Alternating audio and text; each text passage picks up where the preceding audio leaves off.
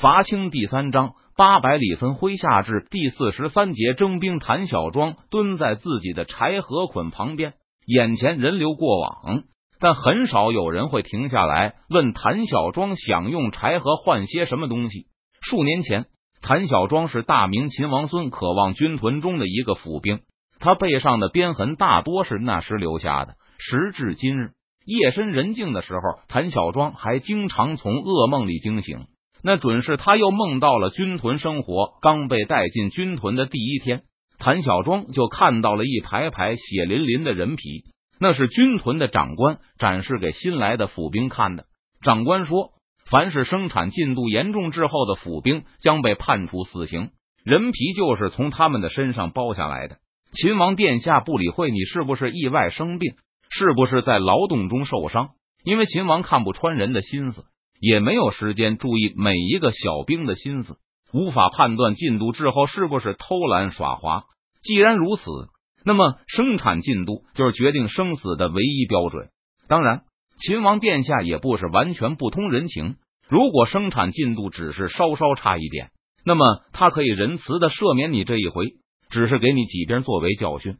只要你能在时限内赶上进度就可以。那时谭小庄刚刚十六岁，每天拼命的干活以求生存。尽管如此，军官们的呵斥声总是回荡在他的耳边。这是为了圣上的中兴大业，我们要和鞑子决一死战。前线将士都拿命去拼，你们不用上阵，还有什么可抱怨的？很多次，谭小庄都以为自己要累死了，直到他学会了一些偷懒的方法。直到他和负责检查的军官熟络起来，懂得送去孝敬，抓住一切机会奉上拍马，谭小庄总算感到日子好了一点，能够勉强活下去了。当有熟悉的同伴生病时，谭小庄会分担他的工作。谁还没有个头疼脑热的时候呢？今天帮了别人，明天或许朋友能救你一命。本来在谭小庄的印象里，秦王就像是刘备，而晋王。蜀王就是关二爷，张三爷是秦王肝胆相照、生死与共的兄弟。平时军屯的军官们也是这样讲的，说三位王爷义结金兰，要齐心协力光复大汉河山。就这样生活了两年，风云突变，刘皇叔和二爷、三爷打起来了，誓死拥戴王上。我们要和李定国、刘文秀二贼决一死战，出力干活。不要让前线将士忍饥受冻。秦王和皇上还有他的两个义弟打起来了。没过多久，秦王就逃离了贵州。军官们带着谭小庄和府兵们向晋王投降。投降时，谭小庄并没有丝毫的屈辱感。反正是秦王兄弟之间的战争，胜负和小兵无关。日子该怎么过还要怎么过，一切都没有变化。原来的军官依旧是军官。原来的府兵依旧是府兵。既然军屯一直产出大量的物资，无论是皇上、朝廷还是晋王都无意改变。生产口号也恢复了从前的模样，生活好像也恢复了平静。很快，平静的生活又被打破。湖广战线土崩瓦解，鞑子大军直逼贵州而来，誓死保卫贵阳，让吴贼有来无回。虽然口号喊得很响。但谭小庄并不打算为朝廷流血作战。既然秦王的胜负与自己无关，那么朝廷的命运也一样无关。看到平西王大军从娄山关杀出来以后，谭小庄就和同伴们一起跪地起活。平西王并没有为难这些府兵，谭小庄他们也驯服的开始充任清军的辎重兵，为围攻贵阳的清军搬运粮草。贵阳陷落后。奉命支援贵阳的五万滇军逃走了一小半，三万名云南府兵向清军投降。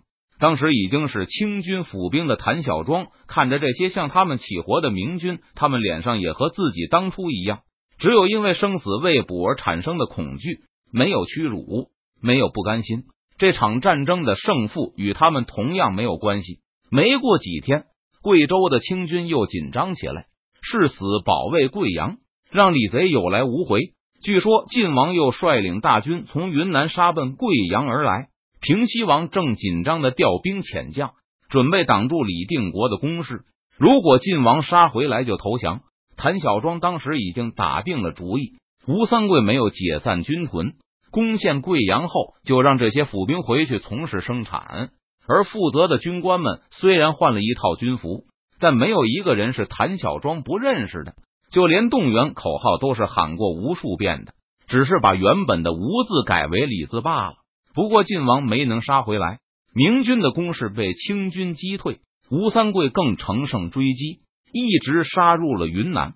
当永历天子逃亡国外，吴三桂攻陷昆明后，军屯里放了三天假以示庆祝，也发下赏赐，并给了酒。当天不少屯兵们都喝得醉醺醺的。一个老屯兵甚至热泪盈眶，大醉之余说道：“十几年的仗总算打完了，我竟然活下来了。十几年前，他听说达子入关，勒令汉人必须剃发留辫子。当时他只恨自己武艺不够出众，不能冲锋陷阵去把达子赶出关外。但当了这么多年的军屯府兵后，现在他已经不再关心北京那把龙椅上坐的是什么人，只盼望战争早日结束。”军屯里严酷的律令能够放松一些。再后来就是昆明大火，战争并没有结束。平西王从云南退回贵州后，第一件事就是重申了孙可望的军屯制度，要府兵们加班加点的生产，早日扫平云南的西贼。不过几天后，形势又是突然一变，贵州成了平西王的藩地。很快，平西王府就解散了所有的军屯。谭小庄也分到了一小块地，虽然要上缴五成的收获给平西王府，但谭小庄再也不用担心鞭打、剥皮甚至凌迟了。虽然生活依旧很艰辛，谭小庄也只能盼望着战争尽快结束了。他在心里幻想着，或许等到不打仗以后，平西王府能够把税率调低一些。眼下谭小庄农闲的时候，就砍柴、打猎，然后来到镇上换一些东西。就在谭小庄旁边不远的地方，有一对来赶集的夫妇，他们身后还跟着个半大的小姑娘，刚才也在帮父母卸车。摊子摆好了，女人不断揉成一撮自己冻僵的手，往手上喝气。丈夫看到后，就把妻子的手放在自己的衣领里。谭小庄听到男人柔声对妻子说道：“给你暖暖，爹，我也要暖。”女孩尖叫起来。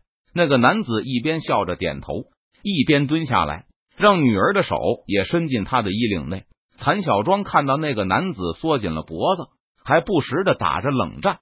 在他冷的呲牙咧嘴的时候，一双眼睛却笑的都眯起来了。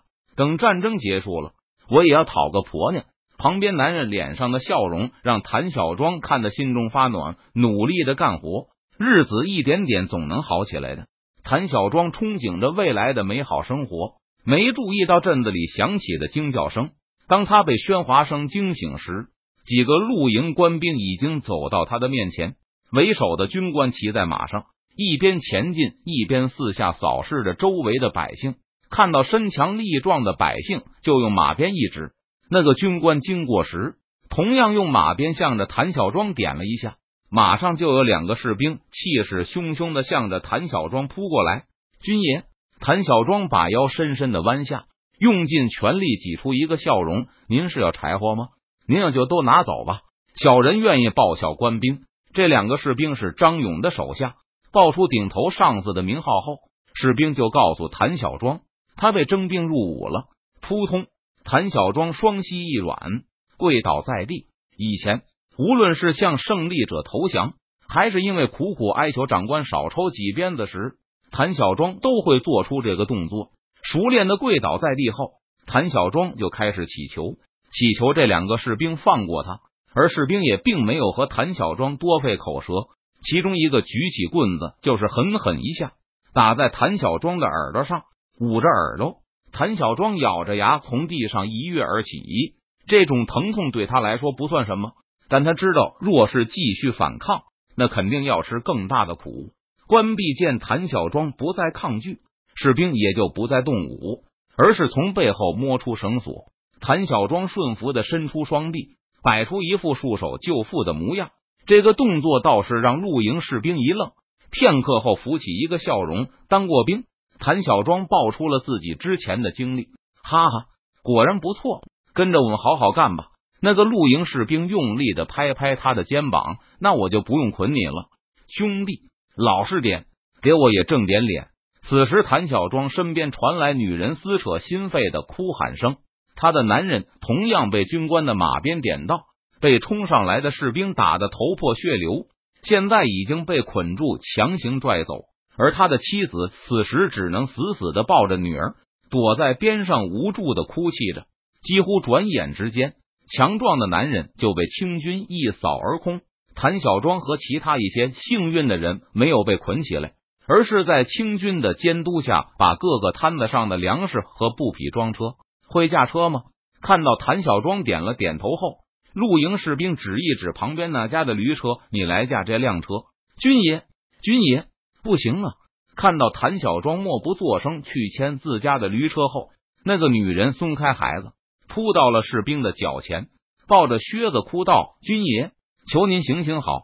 谭小庄看到士兵脸上满是怒容，举起棍子就要抽打，却没有抽下去。片刻后，士兵摸了摸女人的头颈，笑嘻嘻的问道：“你想让我把车给你留下？”是那个女人没有任何抗拒的动作，毅然决然的说道：“失去丈夫后，这辆驴车也许能让她和孩子有机会活下去，只求军爷开恩，把车给民妇留下。”还不等这两个士兵回答。突然又走过来一队清兵，看到眼前的场面后，一个人皱眉问道：“这是怎么了？这婆娘想留下这辆车？”张勇的士兵认出刚刚走过来的几个清兵是赵良栋的手下，就哈哈笑着告诉他们，又把妇女的脸托起来给赵良栋的兵看。诺，还不错吧？是不错。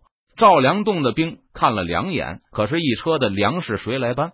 那几个赵良栋的手下走上前去。把女人从地上拉起来，从上到下打量了一番，天足腰腿都还结实，能当半个男人用。说完后，这几个士兵就掏出绳子，把这个妇女也捆了起来。这时，谭小庄看到后面的清兵拖着绳子拉过来一对哭声震天的女人，士兵把刚刚捆起来的这个女人也拴到了队伍中。你还发什么愣？